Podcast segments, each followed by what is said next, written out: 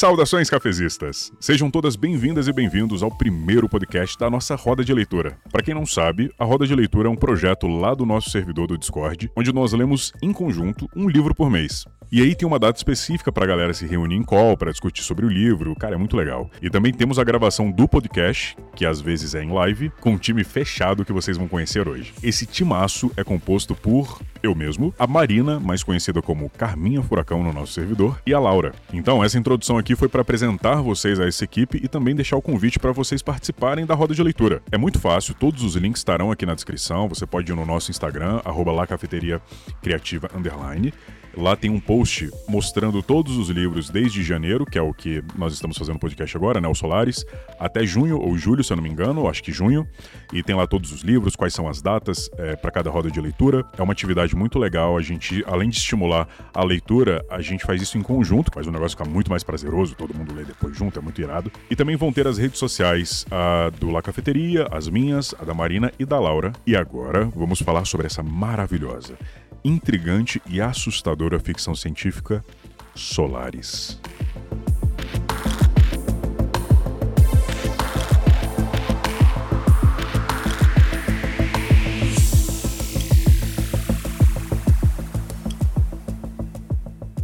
E aí, Carminha, como é que você tá? Nervosa, mas bem e feliz. Mas nervosa, principalmente. É um mix. Um mix, um mix. É como, como eu disse no chat, estou em crise no momento, na verdade. Sob controle. Ok, crise pode ser interpretada de várias formas, né? Espero que, que seja uma crise boa. É, uma crise depois de ler Solares é, gente, inevitável. É verdade.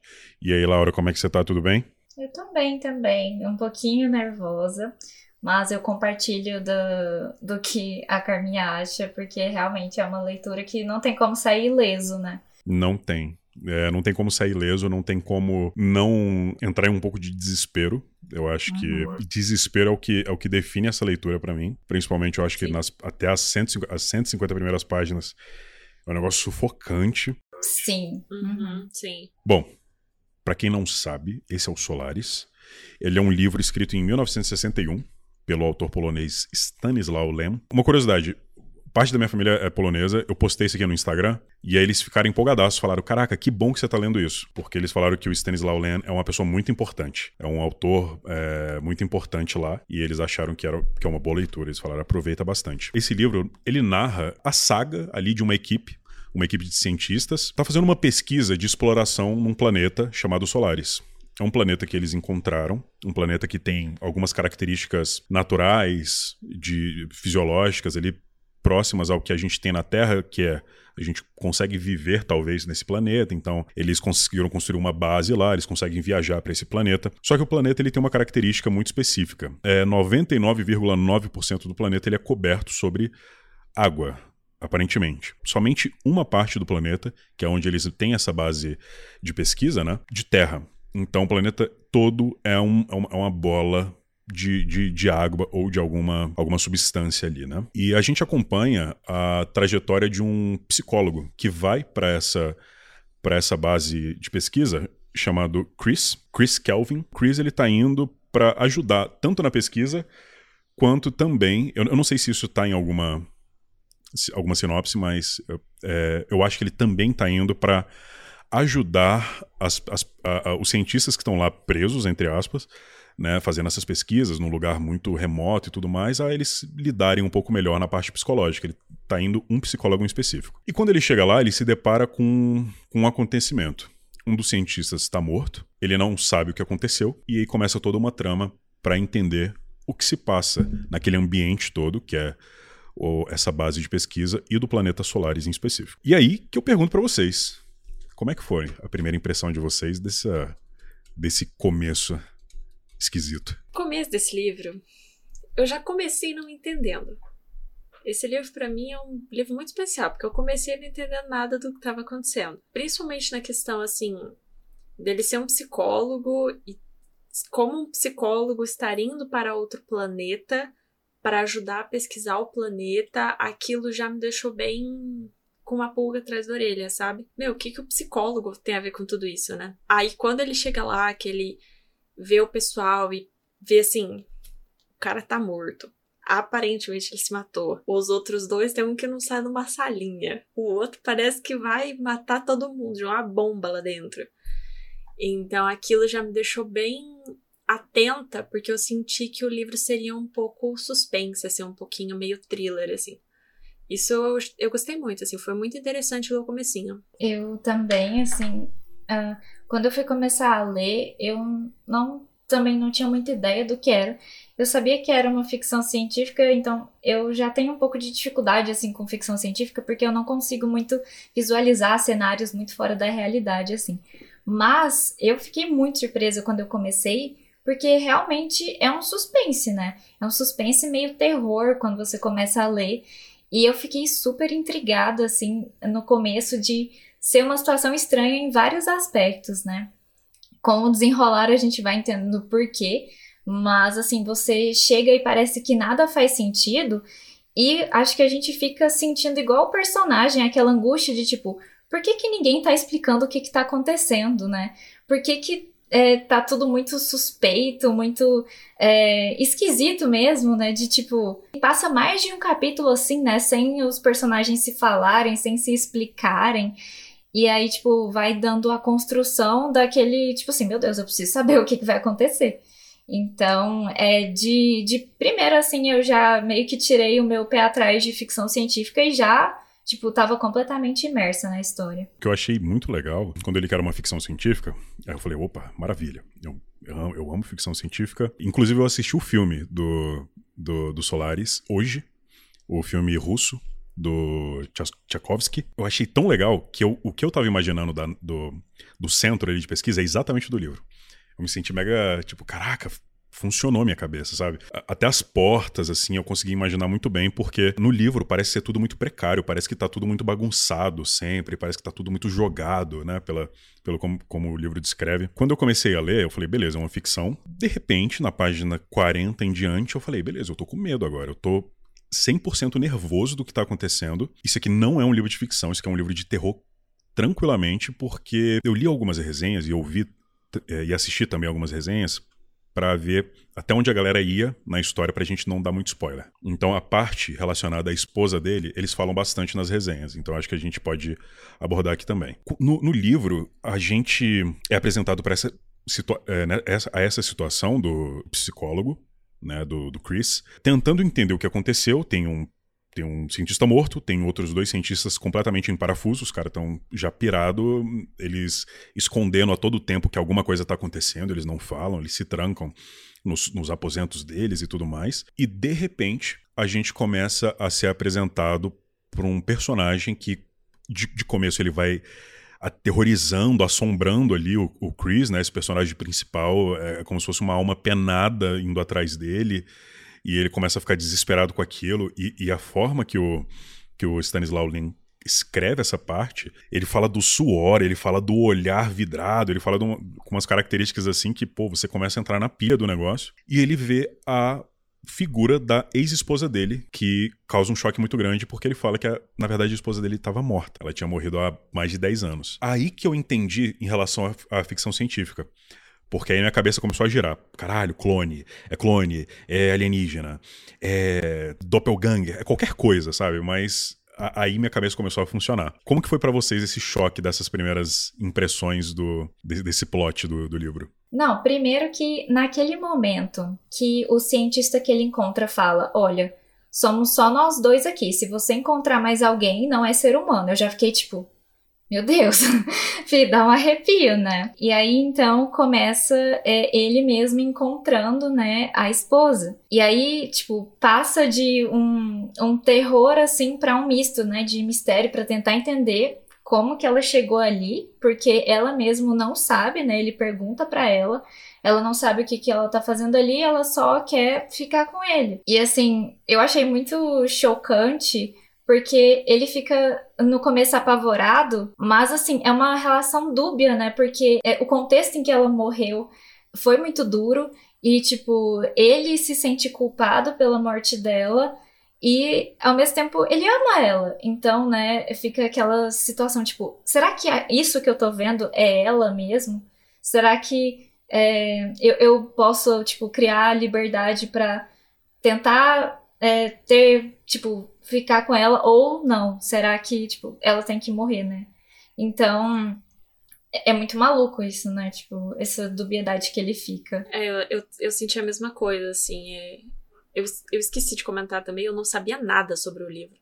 Quando o, o, o cientista falou esse negócio de se você vê mais alguém, você se preocupa. Gente, era de noite. Eu fiquei assim, meu Deus do céu, o que eu tô lendo? Aí eu fiquei muito assustada. Aí apareceu aquela outra mulher antes, né? Uma, uma mulher que apareceu andando assim. Quando eu li aquilo, eu falei, meu Deus do céu, isso aqui é ficção científica ou isso aqui é, é Stephen King, né? Mas tá bom, continuei. Aí quando ela apareceu, a esposa do Chris apareceu, eu senti a mesma coisa que a Lau, assim. Eu não consegui entender o que estava acontecendo de início. Eu fiquei pensando, gente, isso é um ET? Na minha cabeça aquilo era um ET até um tempo atrás. Tá, mas esse ET veio de onde? Ele saiu de onde? Por que, que ele tem a cara da ex-esposa do cara? Como que essa ET sabe que ela é a ex-esposa dele? né? Ainda que ela não soubesse o que tinha acontecido no meio do caminho. E como ela chegou ali, principalmente. E aí eu, eu compartilhei muito essa sensação que o, o Chris teve de que legal, você está aqui, bacana. Fico curiosa para entender. E ao mesmo tempo, gente, você não devia estar aqui. Sabe? É, eu fiquei muito forte com essa sensação. Essa menina não era pra estar tá aqui, gente. Sem palavras. Não, não sei falar, gente. Só acrescentando um ponto em relação a isso, é, ele mesmo se questiona, né, se é um sonho, se ele tá enlouquecendo, se as outras pessoas ali também estão ficando loucas, ou se é verdade. Então, tipo, ele demora um tempão tentando analisar qual que seria o que, que realmente está acontecendo, né? O cara era um psicólogo e ele mesmo tava com um trilhão de caraminhola na cabeça e não conseguia tirar de jeito nenhum. Isso me pegou muito, Carminha, do, dele, do fato dele ser um psicólogo, porque claramente ele chegou lá para dar algum suporte, seja ajudar os caras a não, não pirar e tudo mais. Quando ele começa a questionar a própria capacidade dele mesmo de entender a situação. E aí ele fica. Eu acho isso muito engraçado, porque ele fica: não, vou, vou lá pro meu quarto, vou tomar um remédio, e eu sei que esse remédio né, vai me ajudar. E aí ele começa, não, mas já que eu sei que o remédio vai me ajudar, na verdade ele não vai mais me ajudar. E ele começa a entrar em, em, em parafuso completo em, em, sei lá, deve, deve ter passado 10 minutos que ele estava no, no, lugar. Uhum. E isso começou a me dar um desespero, porque parece que o ambiente todo estava contaminado por uma é, uma entidade, né? Por uma coisa assim, quase que. É, eu sei que não é a proposta, mas quase que espiritual, assim, um negócio muito pesado, tu, tu, o ambiente todo e, e, toda a situação. Aí chega uma parte que eu acho muito, muito engraçada. Mas antes de chegar nisso, eu queria saber uma coisa de vocês que eu, eu preciso. Eu preciso desabafar. Foi um pouco difícil de ler. Foi um livro um pouco complexo. De, de não, não complexo nas palavras ou nas expressões mas ele é, o Stanislaw Lem, ele é muito nerd. Ele é altamente nerd. Então, tudo que ele queria explicar sobre os mínimos detalhes de tudo, ele explicou. Né? Na parte onde eles vão falar sobre. onde ele acha as, as papeladas ali, do que, que é o Solaris, dos estudos né, do outro cientista. Sem brincadeira, eu acho que foram umas 40, 50 páginas de coisas técnicas que foi meio. Ah, agora eu entendi porque muita gente para de ler aqui. O que, vocês acharam desse, disso? Ou se vocês tiveram essa impressão também. Eu quase larguei o livro nesse momento. Assim, o livro ele é muito interessante, né? Eu, eu fui para ler ele já sabendo que ele era complexo. Eu dei a, a ideia da gente ler esse livro juntos, justamente porque um amigo meu já tinha me recomendado esse livro e ele falou assim: olha, ou você ama ou você odeia Solares, não existe um meio termo. E eu fiquei, então tá bom, né? E aí, quando eu cheguei nessa parte do livro, eu realmente entendi, porque eu só continuei o livro porque a gente tinha a roda marcada, sabe? Porque o cara falou 40 páginas, ele inventou termos que simplesmente não tem sentido nenhum e foi falando e falando e falando sem parar. Eu achei que foi uma questão um pouco exaustiva da parte dele, assim. Eu gostei porque realmente é, eu achei muito interessante o fato dele ter contado toda a história da solarística, que querendo ou não, ele resumia em 50 páginas, o que seriam 100 anos de pesquisa. Só que ao mesmo tempo eu achei que isso foi um, um tiro no pé, de uma certa forma. Justamente por causa dessa questão que as pessoas chegam a abandonar. Ah, eu não sei, eu achei um pouco desnecessário, assim, tudo que ele dedicou ao livro. Achei que ele, ele tentou fazer meio que o Asimov de pegar uma coisa muito difícil e transformar em uma coisa muito fácil que ele consegue fazer isso com excelência e acabou não saindo exatamente como era para sair. Eu tenho uma visão um pouco diferente, que inclusive, na verdade, eu me surpreendi com a minha visão, né? Porque, igual eu falei, ah, para mim é um pouco difícil visualizar essas coisas, acho que para todo mundo. Só que eu acho que ele soube construir na, nos primeiros capítulos um mistério tão frenético que mesmo quando chegou nessas páginas eu fiquei tipo, é lógico que tinha uma hora ou outra que eu ficava tipo, ai meu Deus, o que, que é isso? Não tô entendendo. Mas aí eu pensava, não, eu preciso saber o que, que aconteceu. Eu preciso saber por que, que ele tá tentando expor tanta coisa aqui. E, tipo, é muito louco que ele mesmo expondo toda essa quantidade de informação sobre Solares é justamente para chegar e ver que eles não sabem nada sobre Solares. Então, tipo, eu entendi lendo o desespero que o personagem estava tendo para tentar entender alguma coisa. E porque uh, essas leituras que ele faz, né, tentando entender uh, o que está passando lá agora e a morte do, acho que é Gilbarian, né, o, o outro cientista que morreu, uhum. é tipo, é o desespero, porque o Gilbarian, ele deixou essas duas coisas anotadas, os dois textos lá principais, para tipo assim, olha, eu morri, mas continue isso aqui que deve ter algum sentido nisso aqui, né? E aí, é eu acho que, tipo, essa parte do livro, ela requer um pouquinho mais de resistência, mas é, é, eu acho que o autor, ele conseguiu segurar tão bem o mistério que é, eu, quando eu vi, tipo, já tinha acabado o livro, sabe? Então, é, eu achei intrigante o jeito que ele colocou, assim, e, e achei que, que essas partes mais chatinhas, elas valem a pena pelo resto. Concordo, isso eu concordo plenamente. Tirando esse pedaço mais tenso do livro, mais denso, na verdade, o livro é top. Eu concordo também, eu acho. Foi um mix, na verdade, entre vocês duas. Eu fiquei. Porque ao mesmo tempo que, é, como eu falei, foi muito maçante, ler algumas partes. Eu também só continuei porque eu tava muito curioso. Lógico, tinha roda e tudo mais, pô, ia ser chatão eu chegar e falar, galera, não li. Mas eu também fiquei muito curioso. Falei, não, beleza, eu preciso continuar porque, porque agora pegou minha curiosidade. Mas ao mesmo tempo, pulando lá pro final do livro, sem falar sobre o final, me deixou chateado ao mesmo tempo. Eu falei, putz, caraca, ele explicou tanto sobre isso aqui. E no final, eu não faço ideia do que é isso aqui ainda. E aí, se acaba o livro, tipo, ah, tá, beleza cadê o Solaris 2? O Solaris a, a, Revolta? Porque assim, se é isso, eu não vou ter essa resposta. Ótimo, livraço, bacana. Mas me deixou mega frustrado de. Puxa vida, eu queria tanto saber mais sobre, sobre esse lugar, porque falando sobre Solaris em si, ele, ele é um livro simples, eu acho até. Tem três, quatro personagens o livro todo. Se passa num.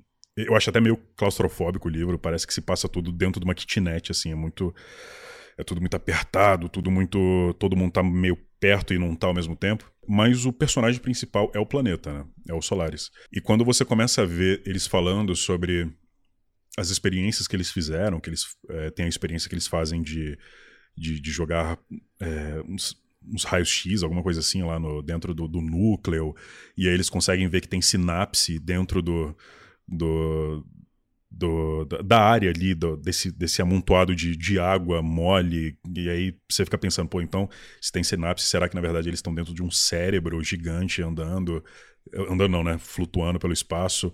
É, vocês conseguiram ter alguma percepção do que, que é o Solaris exatamente? O que que, o que que é esse planeta? Vocês chegaram a alguma conclusão? Eu tenho a minha, mas eu quero ouvir a de vocês. É, então, nossa, eu dividi na minha cabeça o, o enredo entre duas partes é, principais, assim. A, o enredo do Chris e da situação dele com a mulher e o enredo meio que geral de Solaris e eu acho que o autor, assim, na minha concepção, ele buscou também fazer uma crítica sobre a ciência, sobre o pedantismo do homem em relação à ciência e achar que porque ele faz aqui na Terra acontecer, ele meio que é incrível e consegue fazer isso em qualquer lugar. E aí, tipo, os Solares vêm justamente para quebrar tudo isso e para falar que, olha, vocês estão há 100 anos aqui e vocês não aprenderam nada. E, na verdade, acho que o, o esse oceano, ele acaba é, aprendendo mais sobre os humanos do que os humanos sobre Solares. Então, tipo, quando eles vão tentar realmente entender o que é Solares depois do que eles passaram, né? Eles não conseguem, né? É chegar em alguma conclusão e e eu, tipo, penso que é justamente esse o objetivo, assim, eu acho, né? Esse o objetivo do autor, é mostrar que é, essa visão que o homem tem de, de fazer ciência, de descobrir as coisas, é, ela é, tipo, de certa forma fraca, porque não tem como você descobrir tudo. E acho que o objetivo foi justamente deixar essa pulga atrás da orelha. Porque até no, no começo ainda, quando o Chris vai conversar com o Snout, alguma coisa assim, aquele primeiro cientista, Snout. isso, Snout, é, o Snout fala, tipo, ah, é, acho que ele já estava lá um tempo, né, e ele viu tanto que todos os esforços e dinheiro e pesquisas uh, não tinham chegado em lugar nenhum. Isso era próprio pedantismo do ser humano de tentar sair conquistando e descobrindo tudo, né? E, e o quanto o Solaris não, não deixou isso acontecer, simplesmente não permitiu, né? Enfim, a minha conclusão, meu Deus, e é muito complexo chegar na conclusão, dá pra falar quatro horas sobre isso, mas, mas eu diria que seria tipo um, um planeta que ainda tá muito longe da Terra, tipo assim, as concepções que a gente tem de entendimento sobre as coisas, elas são, tipo, insuficientes. Tipo, precisaria de um 5D, de um 6D, de uma oitava dimensão para tentar entender. Então, a conclusão que eu cheguei é que não sei o que é Solaris. É, eu concordo praticamente plenamente com a Laura, porque eu fui entender isso, na verdade, só essa semana. Eu fui conseguir organizar os meus pensamentos acerca não só da história, mas principalmente do planeta Solaris, essa semana enquanto eu lia as reviews na internet para me preparar para pensar o que eu ia falar aqui hoje, sabe? E depois de muito pensar, na minha opinião, assim, considerando, igual a Lau falou, a ciência que nós temos hoje, o nosso pedantismo de achar que nós sabemos tudo do mundo, que as nossas leis são universais, que absolutamente tudo ao nosso redor vai acontecer exatamente do jeito que a gente quer, né, que de certa forma é uma crítica talvez do, Stanislau para mostrar como a gente é egoísta e egocêntrico, né? Para eu, eu diria que ele é um organismo, um organismo completamente novo, completamente diferente. E na minha opinião, se eles tivessem parado de ser tão ficado tão assustados com o desconhecido, e tentado realmente entender o que estava acontecendo ali, tirando essas amarras da ciência que nós temos, talvez eles teriam pensado em tentar descobrir com os hóspedes, com as criaturas que ali apareceram, para descobrir o que estava acontecendo. Porque, na minha opinião, os hóspedes são uma parte de Solares que, por Solares não ter uma boca, não ter um corpo, ser um mar, né? Ela criou essas visões para se conectar com as pessoas que estavam ali, se conectar com os outros seres. Porque, querendo ou não, se for para, para pensar por essa forma, Solaris é um organismo extremamente solitário, né? Então, eu acho que tudo que ele fez, toda essa forma de pegar alguém na, na memória deles que tivesse uma importância, foi uma tentativa do planeta de se explicar. Só que eles não conseguiram entender, sabe? E eu, eu até eu eu fiquei muito pegada nisso, assim. Até anotei assim: aquele oceano, ele é vida, ele é sistema, ele é organismo, ele é o quê? É como a Lau falou, é impossível entender o que é Solaris, né? Na nosso, no nosso pobre e triste entendimento. Eu, eu fui muito na linha de vocês também em relação a. a a crítica do, do próprio humano, assim, do ser humano, de a nossa fragilidade né, perante algo, ao, ao desconhecido, né? Que quando a gente chega no desconhecido, a gente não tem um mínimo de humildade para nada. A gente tenta sempre se sobressair, a gente tenta sempre conquistar, né? Então parece que a gente sempre se enfia nos lugares que a gente não sabe com o objetivo de conquistar as coisas. Minha, na, na, na, minha ideia que eu tive é que dessa vez a gente deu azar, porque a gente pegou algo que aparentemente era um planeta e na verdade era um ser vivo. Da... Lembrando assim que a gente não sabe nada além do que está no nosso campo de visão, ali no nosso campo de conhecimento. Então, ah, mas é um ser vivo que está flutuando no espaço? Bom, não sei, vai saber. A gente não sabe, a gente não tem como, não, não tem como a gente saber. Então, eu acho que era, porque. É, assim, resumindo, eu acho que o Solaris é realmente um, uma espécie de, de, de, de, alienígena, até porque a forma como ele, como ele cria as ilusões, eu achei. A, a, a, aparentemente, eu comecei a pensar, ah, pode ser, sei lá, os gases do planeta, até porque tem horas que ele fala que o planeta cria formas, né?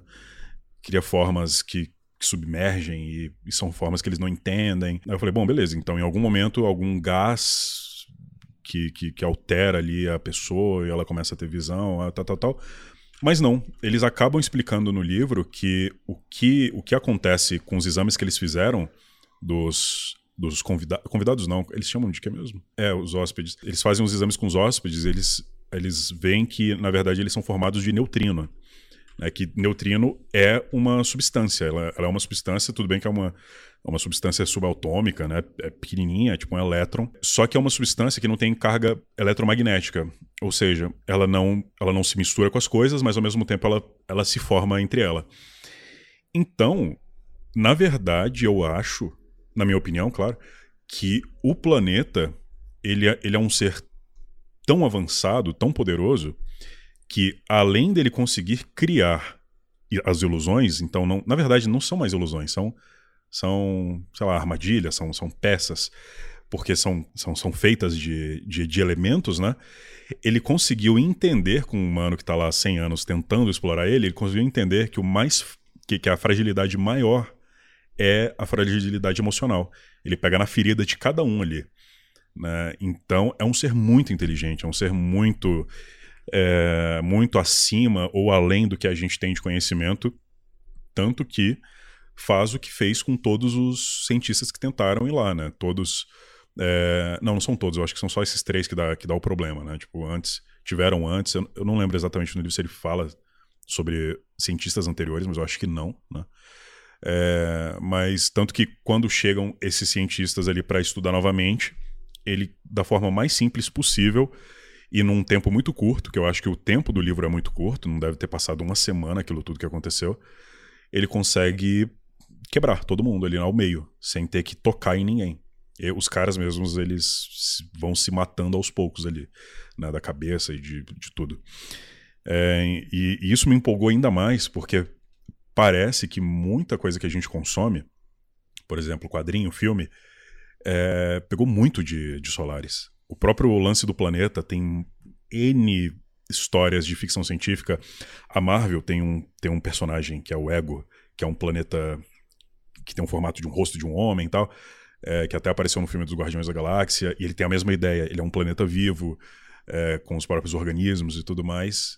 É, por isso que eu fiquei no final assim, ah, não, eu acho que é um alienígena. E eu, eu quero pensar nisso porque eu acho que fica até mais legal, fica mais ficção científica, inclusive. E, e um ponto também que é, eu lembrei é que, tipo, eles mesmo ficam tentando pensar numa possibilidade, né, de, tipo, expor isso, voltar pra Terra, só que a Terra não teria como também entender, tipo assim, todos que voltassem seriam tidos como loucos, né? E ele até fala em algum dos livros que o cientista que morreu indicou que uma das pessoas que foi para lá e explorou tentando achar aquele que tinha caído no oceano, ele teve muitas visões, ele relatou as visões com muitos detalhes. E, tipo, aparentemente essas visões são todas memórias de pessoas que o planeta captou. E uh, quando ele voltou para relatar, ele foi tido como louco. E tudo que ele colocou não faz parte da solarística, né? Do estudo dele sobre solares. Então parece que as pessoas que tentam chegar um pouco mais a fundo é, no estudo do planeta, que o, o que o planeta quer mostrar é, ela, como ela não está dentro dos parâmetros científicos da Terra, eles são tidos como malucos. E aí fica também o questionamento, né? Ah, será que eles também não eram malucos mesmo? O gás lá é tóxico e tal. Mas o que acho que o autor sugere é que não, porque não existe essa possibilidade de a ciência aceitar algo que não esteja dentro do controle dela, né? É, e uma coisa que eu acho muito bacana também é o fato dele ter escolhido justamente o tipo de narrador que está dentro da história, né? Seria um narrador personagem. Porque isso eu até anotei em alguns pontos do livro. É impossível entender se aquilo ali está realmente acontecendo, né? Uma história uma história contada por um narrador observador, por exemplo, a gente teria uma visão muito mais ampla. E isso eu achei muito bacana, porque aí a gente realmente conseguiu entender, igual a gente está falando aqui, que ele não entende nada, então a gente também não entende nada, porque absolutamente ninguém entende nada, né? E aí a gente começa a ter que lidar com ele ficar louco, porque ele vai ficando aos poucos de uma certa forma doido, por não conseguir entender o que está acontecendo, tentar entender, ao mesmo tempo ter que lidar com a Harry, ao mesmo tempo ter que lidar com os outros cientistas, e tudo isso acontecendo ao mesmo tempo, né? Eu achei que isso foi uma sacada muito boa dele para demonstrar por que que quando eles chegam aqui as pessoas acham que eles estão loucos. É, total. É, e só, assim, o fato de a gente entender também as, as mudanças de ideia que ele tem, a própria fragilidade, igual é, você falou em relação à emoção, né? Porque é, é muito pesado, na verdade, é uma história muito triste, porque é, ele, quando ele, não sei, passa aquele estranhamento inicial com a mulher dele, chega um momento que você pensa, né? Não, ele tá completamente louco, porque ele quer tentar arrumar um jeito de sair com a mulher lá e levar ela embora.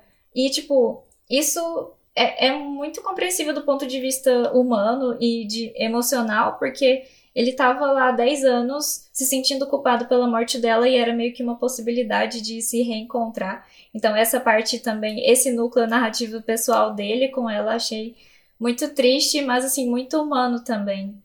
E, e, meio que o planeta, eles tentam até né, julgar se isso que o planeta, isso que Solaris faz é bom ou ruim, se tem alguma moral embutida, né? Se, se Solaris é tipo um demônio ou é um deus, é porque ele pega essas emoções dele, é, as lembranças das pessoas, de pessoas caras para elas, e joga ali, né? E tipo, será que isso é um presente ou será que isso é um é uma bomba, né? É, mais uma vez, o homem tentando definir o que não é para ser definido, né? Tentando, é, tentando categorizar o que não é para ser categorizado.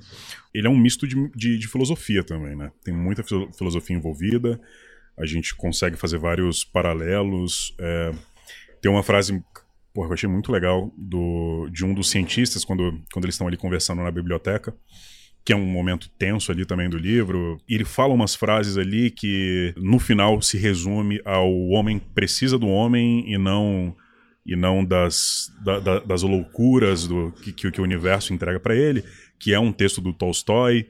Aí você pega um pouco de Freud ali, você pega um pouco de Kant ali. Isso fez um, um embrulho é, para o autor, eu lendo algumas, algumas análises, que, que muita gente começou a, a a taxar ele de muita coisa. Tipo, ah, não, você é muito anticomunista, porque claramente você pegou filósofos anticomunistas para falar sobre, sobre uma crítica clara à União Soviética, aí outros falaram que ele era não sei o que, não sei o que, e não sei o que lá. E no final, vocês sentiram alguma coisa. É, vocês sentiram que o, que o Stanislau ele, ele quis de alguma forma, de forma filosófica, passar alguma lição pra gente? Ou ele escreveu por, por, por escrever? Não, porque eu, eu criei uma história muito legal e eu vou, eu vou falar sobre ela. Porque tem todo um background por trás disso. Ele era um médico, na, né, na vida dele normal. Ele era um médico que não. não ele não. Ele não. É, trabalhava com isso, né? Ele era médico de formação, mas foi pra guerra, é, virou soldado. Depois que ele saiu da guerra, virou escritor, poeta e, enfim, ele foi galgando várias outras coisas, mas ao mesmo tempo ele teve uma, uma presença muito forte na guerra, porque ele era judeu e, e, e ele lutou na Segunda Guerra em, algumas, em alguns momentos. Então, assim, ele tinha por trás ali uma, a, a, alguns pontos de crítica muito específicos e muito, às vezes, escondidos no livro. Né? Muitos autores nessa época, o próprio George Orwell com 1984, o, o Aldous Huxley né, com o Admirável Mundo Novo, todos eles, por, por trás daquela história que poderia ser só uma história, eles tentavam passar uma, algo, algum ensinamento final meio por debaixo dos panos, como se fosse fugindo de uma, de uma, de uma possível retaliação. Vocês acham que Solaris tem isso ou ele é pura ficção científica e só, só aproveita e curte o ET gigante lá? Ah, eu, eu acho que ele tem sim uma, uma, uma moral por trás, né? Eu, eu particularmente sou da opinião que, salvo algumas exceções que o livro é feito para não ter uma moral, todos os livros têm uma certa coisinha que você pode tirar deles. E eu acho que o que me pegou mais de filosófico nesse livro foi essa ideia mesmo deles estarem lá, eles não entenderem nada e ter que continuar lá, sem saber se eles vão poder sair, né? E aquela ideia de que o carrossel nunca para de girar. Tanto que a minha, a minha frase favorita desse livro é a que ele coloca que está aqui atrás, né? Nós viemos para o cosmos preparados para tudo. Aí na, na parte que o Snout fala isso, ele fala: Nós viemos preparados para a morte, nós viemos preparados para o desconhecido. E eu acho que isso é uma coisa bacana que a gente pode trazer como uma filosofia, né? A vida é Solaris, se a gente parar para pensar. A gente não entende, a vida é imprevisível, tal qual Solaris, que eles não conseguiam entender os movimentos, as, as formas que eram feitas. E, e eu acho que isso, assim, me. Eu, eu até travei pensando nisso agora, assim. Isso me marcou demais, sabe? Essa ideia de que você nunca vai estar tá preparado para nada. Só que você vai ter que ir lá e vai ter que resolver o assunto, né? Eles não sabiam o que fazer. O, Chris queria fazer uma coisa em relação a Harry, o Snout queria fazer outra. O Snout achava o Chris louco por querer ficar com ela, o Chris queria, achava que, ele, que o Snout estava louco por querer dar o outro fim para ela, né? E aí ficava nessa, sabe? Isso me pegou demais, assim, uma lição de vida para mim, praticamente. É, eu, eu também encontro muitas é, relações, assim, que dá para fazer com, com o contexto em que ele viveu, assim. É, não sei muitos detalhes sobre a vida dele, mas isso que uh, você falou de ele ter participado da guerra é, e ele ter visto, acho que de forma nua e crua, a tentativa do ser humano dominar uma outra região e de fazer com que, sei lá, a verdade dele seja a verdade de todos os outros, né? Porque basicamente uma guerra é, é isso, né? E uma luta que não é só de, de território, mas também ideológico.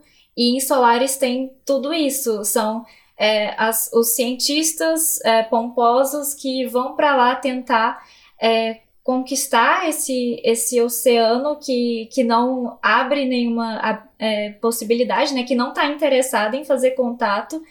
E uh, essa soberba de pensar que é, eles eles vão conseguir encontrar é, explicações para aquilo e, e é, fazer interações com o lugar. É, e também, tipo, essa, essa tentativa de tentar explicar é, na caixinha da ciência positivista, assim, da ciência da Terra, da, da nossa ciência.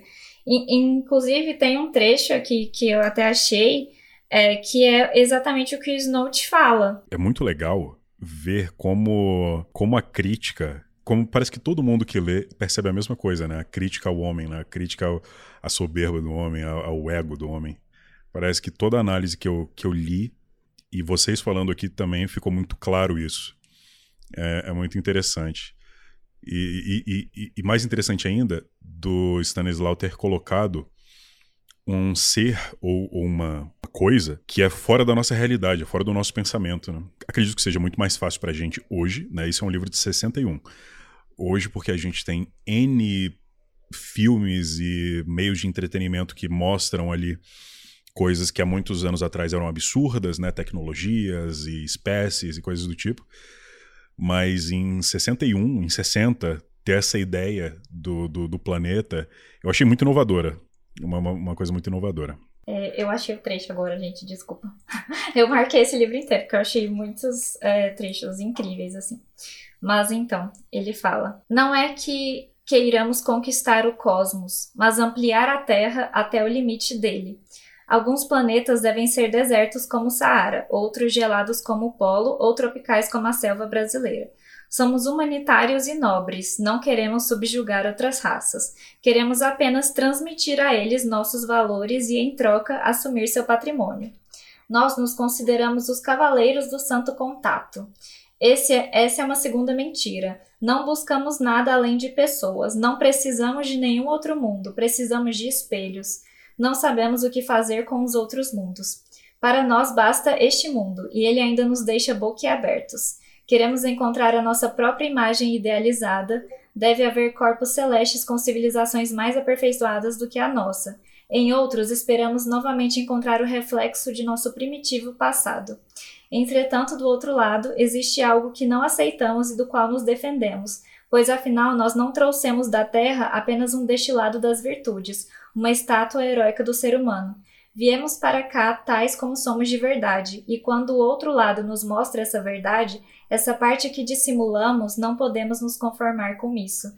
Que é tipo, a gente é, quer conquistar com o ideal, mas o ser humano, ele é cheio de falhas, ele é cheio de, tipo, imperfeições, inclu que inclusive impedem ele de entender Solares. O primeiro parágrafo parece um conquistador falando na frente do espelho. É muito engraçado uhum. isso.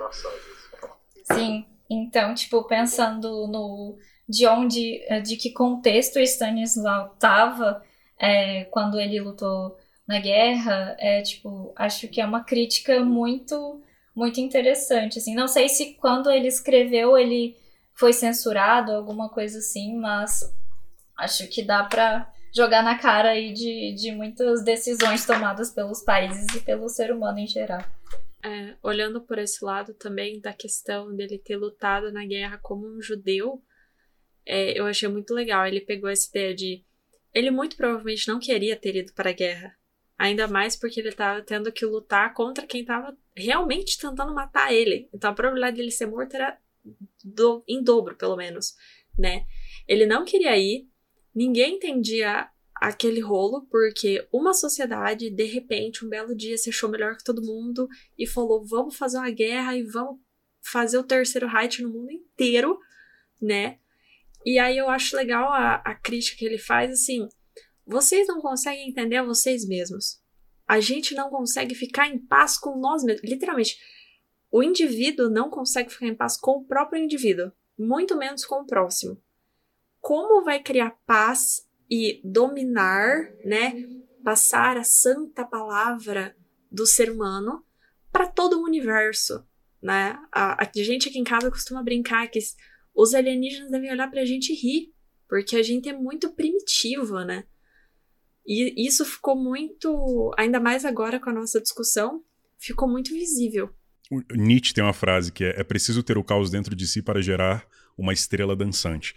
Tipo assim, não, a gente vive pelo caos, a gente vai morrer pelo caos, a gente vai acabar com tudo pelo caos. Pô, é muito legal e assustador ao mesmo tempo, né? Pensar nisso. Tem um ponto que eu queria entrar, até pra gente começar a se encaminhar aqui pro, pro final, que é melhores partes e piores partes. Eu acho que é um quadro bom pra gente adotar para todos os para todas as rodas. Pra gente, a gente falar sobre os melhores momentos, o que mais impactou a gente e o que mais deixou a gente meio meh. O famoso meh. É, eu vou começar o momento mais legal do livro para mim. Aliás, tem muitos momentos muito legais. O final, mesmo eu tendo ficado um pouco perdido, eu ainda estou, mas o final é incrível. Eu acho muito incrível a, fo a, a forma que eles falam que do, do, maior mistério que tem, que são as, as raízes que saem do planeta. Eu, eu fiquei muito curioso sobre, sobre isso, e eu vi muita ilustração depois, que eu achei fantástico, uma galera ilustrando o que poderia ser. Então tem muita ilustração no, no, na internet muito legal sobre esses momentos. Mas o que define esse livro para mim, tirando toda a filosofia envolvida, todo o pensamento e tudo mais, é o momento de tensão do começo do livro. Não, eu, eu, eu realmente fiquei maluco. Eu lembro quando eu comecei a ler esse livro, eu estava deitado na cama, a, a Babs estava no computador dela jogando. E aí eu falei, pô, eu vou colocar uma musiquinha aqui. Eu, eu tava ficando meio desconcentrado assim. E aí tem uma playlist no Spotify chamada Deep Focus, que eu gosto muito dela. Ela tem umas musiquinhas que, que faz a gente ficar meio envolvido, envolve, envolve a gente no, na leitura, assim. Só que começou uma música muito sombria, muito macabra. E aí eu, ok, né? tá, tá me ajudando a manter a concentração. Cara, quando ele começou a falar sobre a primeira mulher que. a misteriosa lá que aparece atrás dele, passa e não sei o quê. Esse momento me pegou muito. Eu falei, beleza, eu preciso muito agora disso. E aí, tudo que vem depois disso, toda a conclusão, o que, o que eram essas pessoas ou esses seres, por que, que eles apareciam e, toda, e tudo que envolve é, a trama toda de Solaris, para mim nasceu naquele momento. Então, esse para mim é o momento mais incrível e que eu falaria assim, pô, lê pelo menos essa parte aqui. Você vai ficar você vai ficar muito empolgado para ler o resto. E a parte mais, uh, não vou dizer chata, nem, nem sem graça, mas é, não é uma parte específica do livro, mas sim da forma que o Stanislau escreve. Porque eu, particularmente, eu não, eu não tenho muito problema com, com textos muito explicar é, com muita informação. Tem muitas obras de fantasia que são assim. Senhor dos Anéis, quem leu A Sociedade do Anel, porra, tem hora que você dá vontade de queimar o livro, de tanta raiva. Que você fica, tipo, meu Deus do céu, o cara não para de escrever sobre o casco da árvore. São 20 páginas, não aguento mais. Então, assim, isso não me incomoda muito. Mas eu sei que para algumas pessoas, e para a grande maioria das pessoas que eu conversei sobre o livro e que sabiam do que, que se tratava o livro e que desistiram é justamente pelo excesso de informação que ele coloca. E eu achei um pouco repetitivo. Eu acho que a partir da. É um livro de 310 páginas. Eu acho que a partir da página 200 e em diante, eu acho que ele repete muita coisa e isso começou a me, me, me prejudicar um pouco na atenção. Mas, assim, isso é o mínimo do mínimo do mínimo, não atrapalhou em nada para mim. Mas eu vejo isso como um problema que pode ser um problema para outras pessoas. Eu achei que eu tinha travado aí, deu um mini, mini infarto aqui mesmo. Eu também. é, enfim, bom, a parte que eu mais gostei. É difícil definir uma parte que eu mais gostei, porque é, eu achei muito bom o livro, assim, muito bom mesmo no conjunto, assim, é tipo, entrou para um dos meus favoritos, porque eu gosto muito dessas críticas uh, de, de, sei lá, filosofia da ciência e ao mesmo tempo ele, ele traz um mistério muito bom. Então, assim, eu acho que é um combo sensacional, tipo, nossa senhora, muito bom. Acho que a gente tem que conhecer mais livros desse autor, né? Mas, assim, aquele suspense inicial ali foi o que realmente, tipo, eu fiquei, não, pera, isso aqui que eu tô lendo é diferenciado, peraí. Aí foi o que realmente me levou até o fim, assim, sem parar mesmo, porque é uma construção de suspense sensacional. Então, aquela parte ali que ele fala, não, se você vê qualquer outro ser humano aqui, é, não, não é um humano de verdade. É aquilo ali, meu Deus do céu. Isso me lembrou um negócio muito específico, muito específico mesmo. Eu não sei se é coisa de vó isso, que é não pensa no diabo que senão ele aparece. Isso faziam isso com vocês? Sim. Sim. Aí você fica a noite toda, tipo, e agora? Pensando. Aí você vai, ah, é o diabo, é o diabo. É exatamente esse momento do livro para mim também, que é mais ou menos isso. Sim, nossa. E eu ainda, assim, ah, recentemente eu joguei Resident Evil 2, aquela re, re sei lá, rewind. E aí é, tem uns cenários que eu fiquei muito lembrando de Resident Evil, porque eu usei meio que também para me ajudar a construir, né? E é aqueles cenários meio espaciais, assim, e decrépitos e sujos e com a luz piscando, assim. Então, nossa, construção de suspense ali sensacional. É, e a parte que eu não, tipo, também não achei assim tão bom é realmente um pouco o excesso das descrições por coisas que a gente não conhece muito. Que né, ele vai falar de mimoides, de simetria, de assimetríades. Aí naquelas horas dá tipo, meu Deus do céu, mas eu sou de humanos, que que é isso? então é um pouco complexo, mas ao mesmo tempo ele te surpreende em alguns momentos do tipo, ah, é, naquela onda ali, do nada surgiu a cabeça de um bebê, mas aquilo não é um bebê, aquilo faz movimentos de um bebê, mas não é igual a um ser humano, aquilo é um ser humano. Então ele te surpreende do nada com uma coisa bizarra que você fica tipo. Então, é, acho que isso também conseguiu equilibrar um pouco essa parte um pouquinho mais chatinha de descrições de coisas que a gente não conhece, assim. Então, acho que é isso. Da minha parte, Gente, a, a parte que a gente mais gostou vai ser unânime. Aquele começo, aquela mulher aparecendo do nada. Eu, gente, é sério. O Mustafaca sabe, na roda de leitura que o pessoal fez de O Iluminado, eu não consegui terminar de ler. Porque eu sou uma pessoa muito sensitiva, então aquele livro começou a me dar umas sensações muito estranhas. Falei, melhor não. Nessa parte dessa mulher passando, indo naquele porão com aqueles barris, sei lá o que, que era aquilo, eu me senti da mesma forma. Eu fiquei efetivamente com medo do que eu tava lendo, sabe? Eu achei assim. Foi igual a Laura falou, foi uma construção de suspense sensacional. Você não sabia o que explicar e parecia que de repente ele aparecia na sua porta. Foi muito incrível. E outra parte que eu gostei muito também, e agora eu vou parecer bem contraditória, é a parte da descrição. Porque assim, primeiro de tudo, sou de humanas. Gente, não entendo nada. Gosto, mas não entendo. Só que eu sou, eu gosto de brincar que eu sou filhote de Isaac Asimov. Então eu gosto de coisas que são explicadas e coisas que eu não vou entender muito bem, assim, sabe? Então, quando eu peguei Enquanto eu tava lendo, eu queria parar de ler porque eu tava achando muito difícil, muito denso, eu não conseguia entender o que eu tava lendo e as palavras só iam uma atrás da outra. Depois que eu li, eu ficava pensando assim: meu, mas esse cara, olha a física que o cara criou.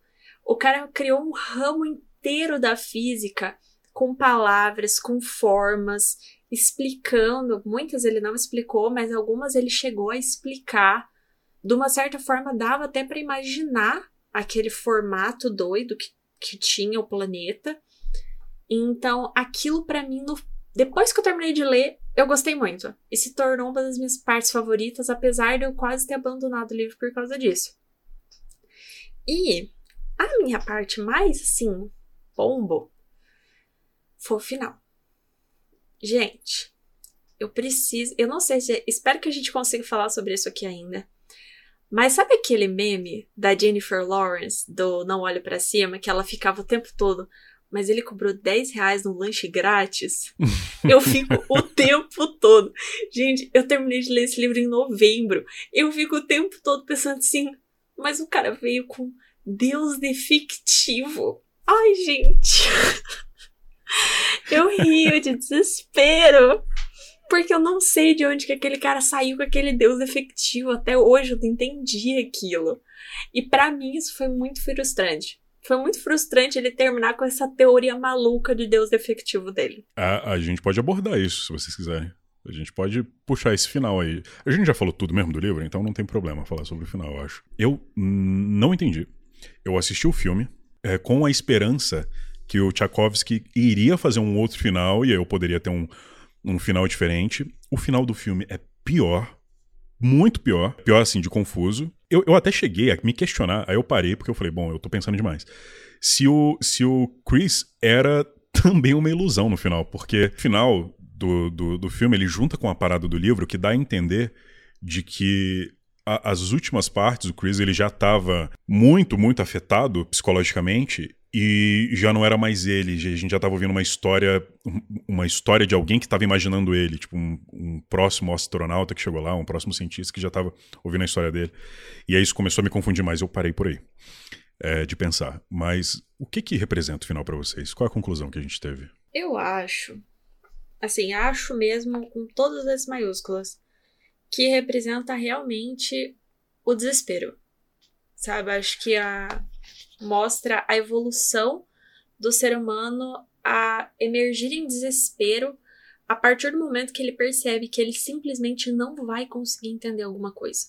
Ele precisa entender e não consegue. E isso eu penso muito assim que esse último capítulo que ele fala desse Deus defectivo, primeiro ele começa numa culpa muito séria, né, pela, pela Harry ter morrido né? Não que ela estivesse viva para morrer, mas na cabeça dele ela morreu de novo e por culpa dele de novo.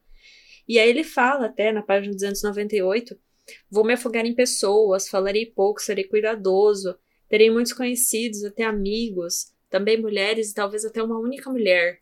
Né? Então, acho que ele entra num processo de culpa tão profundo e isso mistura também com o fato dele estar tá ali, dele não saber se ele conseguir voltar, e ele entra num desespero. E aí, para mim, aí que ele entra com essa ideia desse Deus defectivo. Gente, eu não consigo entender o Deus defectivo. Eu não consigo. Eu sou a Jennifer Lawrence e não olho para cima. E aí tem uma parte que eu gosto muito, que o Snout fala para ele logo depois na página 300, que ele começa a falar desse Deus que é onisciente, é onipotente, mas ao mesmo tempo ele falha e não sei o que, e não sei o cado. E aí Snout fala para ele: você está pensando em um Deus em evolução que se desenvolve com o passar do tempo e cresce, subindo em níveis cada vez mais altos de potência até a percepção de que ele é impotente? Se esse seu Deus, esse seu Deus é um ser que entrou na divindade como numa situação sem saída e que quando percebeu isso entrou em desespero. É como, para mim, é como se por um momento o Snout estivesse entendendo que ele próprio entrou em desespero. E ele, como um ser humano que se acha um deus, se vê um deus em desespero no universo. Para mim, essa é a única conclusão razoável desse final.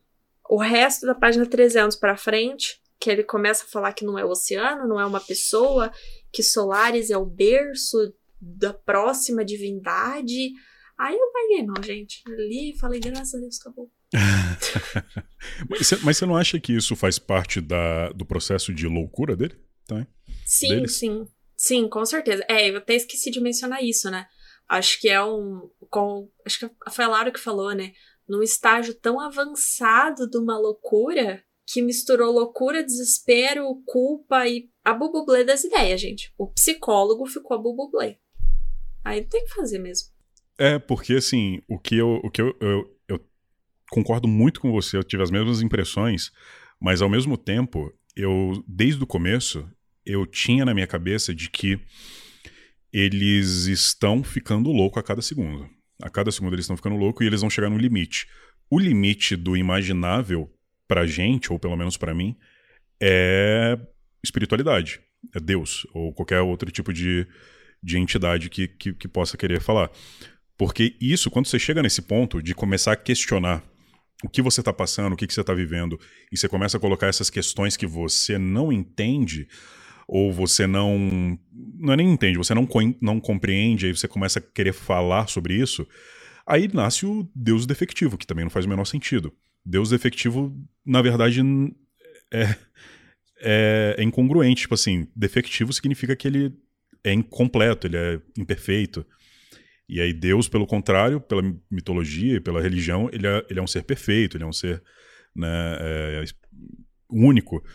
É, então, nesse momento, eu acho que eles estavam completamente birutas, jogado no chão, calça riada, tipo, sem saber o que estava acontecendo. Caralho, Deus refletivo. Porque o, o final para mim foi pura loucura. Mas, enfim, eu não concluí nada com isso também. Vai lá, Laura. É, não, tô fritando aqui nas ideias. Porque, assim, quando eu terminei a leitura, eu não concebi necessariamente que eles estavam loucos.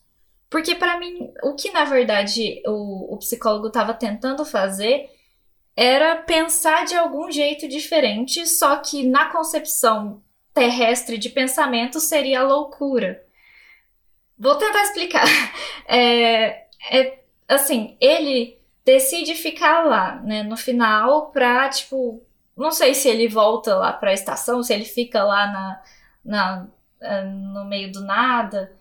É, mas o que me passou é que ele meio que tava em paz de ficar ali. É, era uma decisão dele, porque para ele, ele viu que ele ainda amava muito a, a, Harry. Ah, inclusive, um, só um adendo sobre o nome da Harry. Eu li, a primeira vez que eu li, não foi nessa edição, eu li no, no Kindle, numa edição antiguíssima, assim, e eles tinham colocado o nome dela de Rhea, uma tradução assim. Aí eu fui ver é, Har, Har, Harry, né? Harry. É, eu fui ver como se pronunciava e tal, e eu descobri que Harry traduzido significa atormentar, é um verbo em inglês. Uau, não sabia. Ela atormenta ele, apesar de, tipo, ela ser meio que a lembrança do, do amor da vida dele, né? Pra ele, no fim, quando ele voltasse pra Terra, depois de tudo que ele passou, nada mais faria sentido. Então talvez seria melhor, melhor ele ficar lá com a possibilidade de que ela voltaria do que ele tentar voltar para lá, ele ia para um hospício na hora. Por quê? Porque o que eles veem ali não, não existe concepção terrestre de entendimento. A pessoa é louca e ponto. Mas, mas eu acho que é isso. Acho que talvez para você entender o que se passa em Solaris, a gente fica um pouco louco, entendeu? Porque são regras completamente diferentes que, que não se entende é, com, com a visão que a gente tem de, de normal, sabe? Então eu meio que entendi que ele aceitou aquela condição e que realmente, uh, depois de ter é, visto tanta coisa que ele nunca imaginava, é, ele preferia ficar ali com a possibilidade de que algum dia ela voltasse. Ah, e sobre o Deus defectivo, só um ponto que eu pensei é que, tipo, a única coisa que a ciência não explica é Deus, é religião, é divindades, é a existência disso. Então, tipo, esse Deus defectivo seria essa não explicação que existe e ela também não é moral, né? Porque o nosso Deus, ele é moral, ele é bom, ele é virtuoso e tal. E lá eles não sabem o que é, então ele é defectivo porque ele não tem moralidade. Aí eu pensei nisso mesmo. Por que não chamar de, de não Deus logo? Porque só fez complicar ainda mais a, a história. é. Acho, acho que talvez usar também o contexto, a palavra Deus, né? Pra gente complicou muito. Justamente pelo que ela falou. Se ele tivesse falado, ai, sei lá, é uma entidade. Hum. Entidade pode ser Deus, uma entidade pode ser o capeta. Né?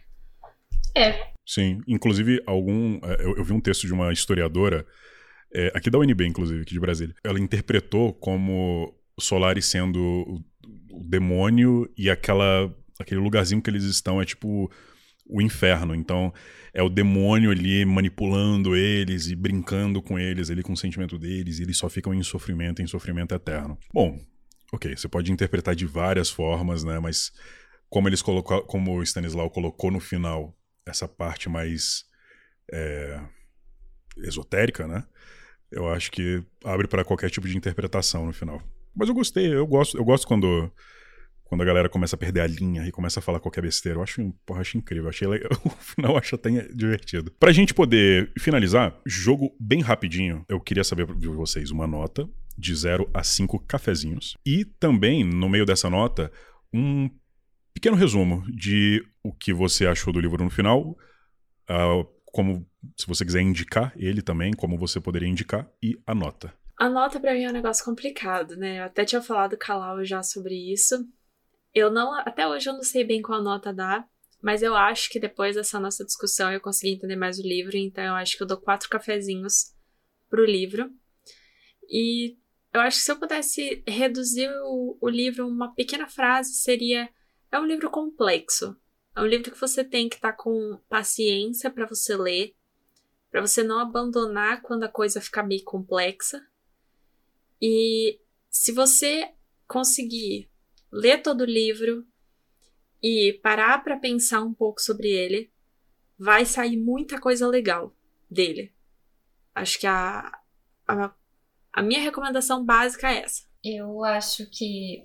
Ai, é difícil dar. Eu posso dar quatro cafezinhos e meio? Bom, de 0 a 5 tem, um, tem infinidades de números. Fica à vontade. tá. Então, quatro cafezinhos e meio. É... E a minha recomendação, assim, uma frase geral, acho que. É, eu acho que todo mundo poderia, acho que, se permitir aventurar por Solares, assim, sabe? Porque, igual, eu não tava esperando nada. Eu não sou, tipo, a maior fã de ficção científica, não porque eu não gosto, mas porque eu tenho um pouco de dificuldade de visualizar cenários. E mesmo assim eu fui uh, pega do começo ao fim. O começo me arrebatou, o final eu tava lá sangrando no chão. Então eu acho que. É, assim, vale muito a pena insistir nesses momentos que são um pouco mais complexos, porque a, a dimensão que tem aqui dentro, tipo, dá, dá pra, tipo, acho que é inesgotável, assim, dá para você se questionar várias coisas, dá para e você ainda é, é, lê uma ficção de muita qualidade, assim, então acho que é, tendo ali um pouquinho de paciência nesses pontos ali que eles divagam um pouco, vale a pena demais ler Solares. Ah, é uma coisa também que eu queria fazer um adendo. Eu acho que se você lê Solares e você termina Solares, você consegue ler quase todos os tipos de ficção científica. Né? Tem a. Concordo. Tem a, a professora Débora, ela é muito boa em ficção científica, ela é doutora em George Orwell, inclusive. Ela teve um ela deu um curso sobre ficção científica que ela explicou e ela usou o Neuromancer para explicar sobre o, o weird sci-fi, que é esse sci-fi que não se parece com nada. E aí, uhum. pensando sobre, gente, se você acha Neuromancer complicado, Solaris é muito mais complicado. Então, se você lê Solaris, você lê qualquer coisa. Ah, eu já tentei ler Neuromancer e não consegui, sabia? Não consegui sair da primeira parte. O Solaris foi mais de boa. Eu também. Foi muito estranho. Talvez eu dê uma segunda chance agora. O, o meu livro de, de referência para coisas difíceis é O Admirável Mundo Novo. Que é assim, porra, se você leu e você gostou e você se sentiu confortável em ler, pô, ler qualquer outra coisa é, é fichinha. Porque é um livro maravilhoso, é assim, top 10 da minha vida de, de distopias, mas é muito. É, assim, Solaris parece que eu tô lendo Turma da Mônica, perto do, do Admirável Mundo Novo. De tão complexo e muitas ideias, e, e cara, é muita maluquice. Então, meio que o Solaris, como, como eu falei, ele não me incomoda ao ponto de fazer eu parar de ler. Ele me deixou um pouco engraçado, vou usar essa expressão. Eu, eu me senti engraçado, me senti esquisito em algumas partes de querer parar de ler porque estava meio chato ou, ou não estava entendendo muito bem. Mas toda ficção tem esse momento. É, a Carminha falou muito de Asimov aí. Nos livros do Asimov tem alguns momentos como esse, só que o Asimov ele consegue explicar de alguma forma, é incrível. A minha nota para Solaris, eu vou dar um 4,37. Não, 4,5. 4,5. Eu só não dou esse 0,5 a mais justamente só por conta de algumas coisas do, do texto mesmo.